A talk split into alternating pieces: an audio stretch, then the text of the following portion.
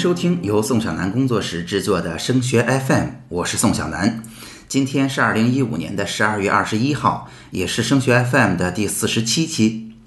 升学 FM 是一档与高中的家长和考生分享与高考、留学有关的信息与经验的播客节目，实用接地气是我们的标签。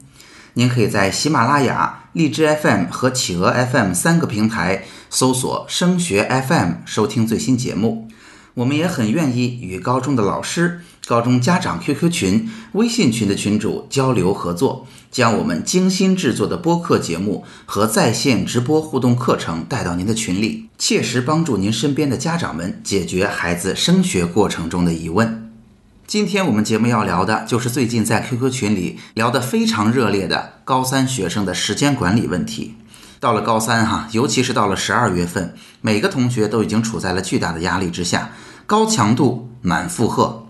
在这之前呢，很多家长们还会说，嗯，我的孩子不够努力，但是他还学有余力，所以还有不少的潜力可挖。但是现在几乎每一个同学已经精疲力尽，非常疲惫了。那如何才能从有限的时间里得到更好的结果？有哪些技巧可以帮助我们更加细致的进行时间管理呢？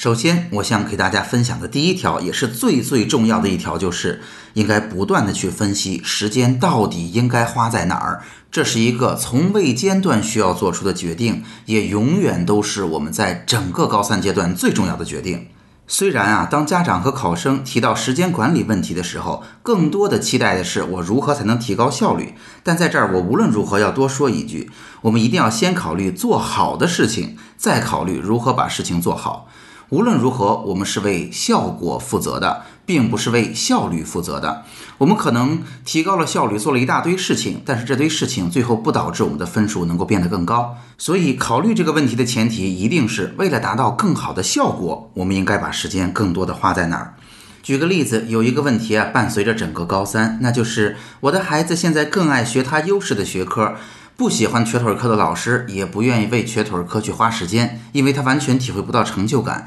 那我现在到底应该怎么办呢？当然，在沟通上哈，如果想让同学们把自己不擅长的东西做好，并不容易。但是，我认为在策略上，这个问题很容易回答呀。那就是，如果你的优势学科还有机会提高十分，那十分已经到了天花板。但是你的弱势学科，在我们经过了合适的努力之后，还有四十甚至五十分的提分潜力，那显然是应该做这件事情的呀。那同时啊，在这一点上还引申出另外一个问题，就是一个靠谱的目标非常的重要。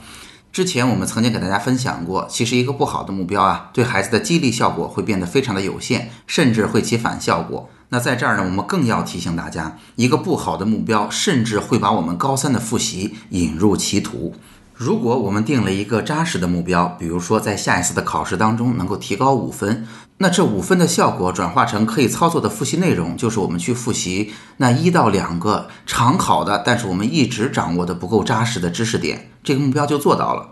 但是如果我们的目标定在了整个高三我们要提高四十到五十分，那么我们在每一个短期范围内。在自己扎实的知识点没有掌握好的情况下，还要去突破很多的难题，原因就是为了达到四五十分的目标，没有这些难题的训练是不够的。所以我一定要提醒各位家长，定一个靠谱的目标非常重要，因为它会直接影响我们的判断，我们应该把时间花在什么地方。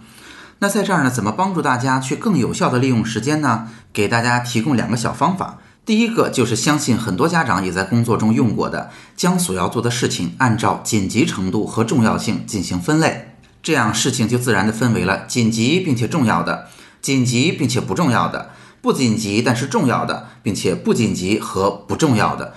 在这样的基础上，我们完全可以把不重要的事情在我们的日程中划掉了，因为时间有限，我们一定要学会说不，学会做取舍。那么我们来看看，在我们的日程表中还剩下了什么。首先是紧急和重要的，紧急重要的事情啊，通常是当天我们遇到的问题，包括当天老师布置的作业练习。那通常呢，这些问题要么在当天刚刚复习过，我们还没有听懂，要进行自己的复习和消化；另外呢，也有可能这是老师布置的卷子或者作业，第二天课堂上要讲的。如果我不早早把它做好，在第二天上课的时候就会变得很没有效率，就会变得跟不上。所以这一类紧急和重要的事件一定要在当天完成。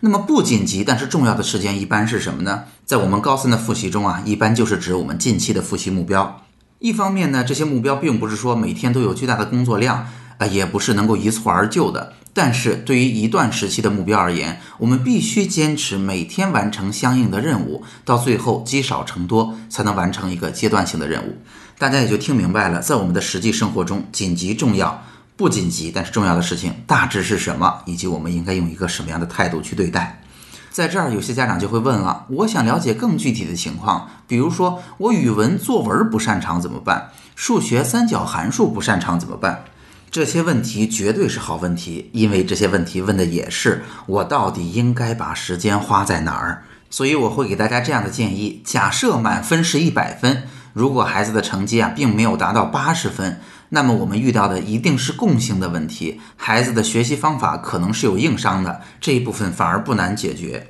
但是如果您孩子的成绩已经到了八十五分甚至九十分，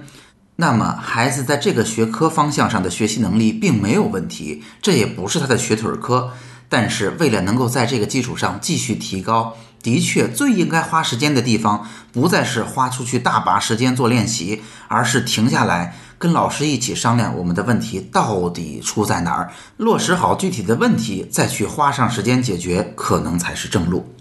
那么第一点呢，就要说到这儿了，花了好大的篇幅，我一定要再强调一次，战略的偷懒一定会导致战术的混乱，所以我们每一个阶段，甚至到每一天，都不断的要去思考，我们的时间究竟花在哪儿是最有效果的。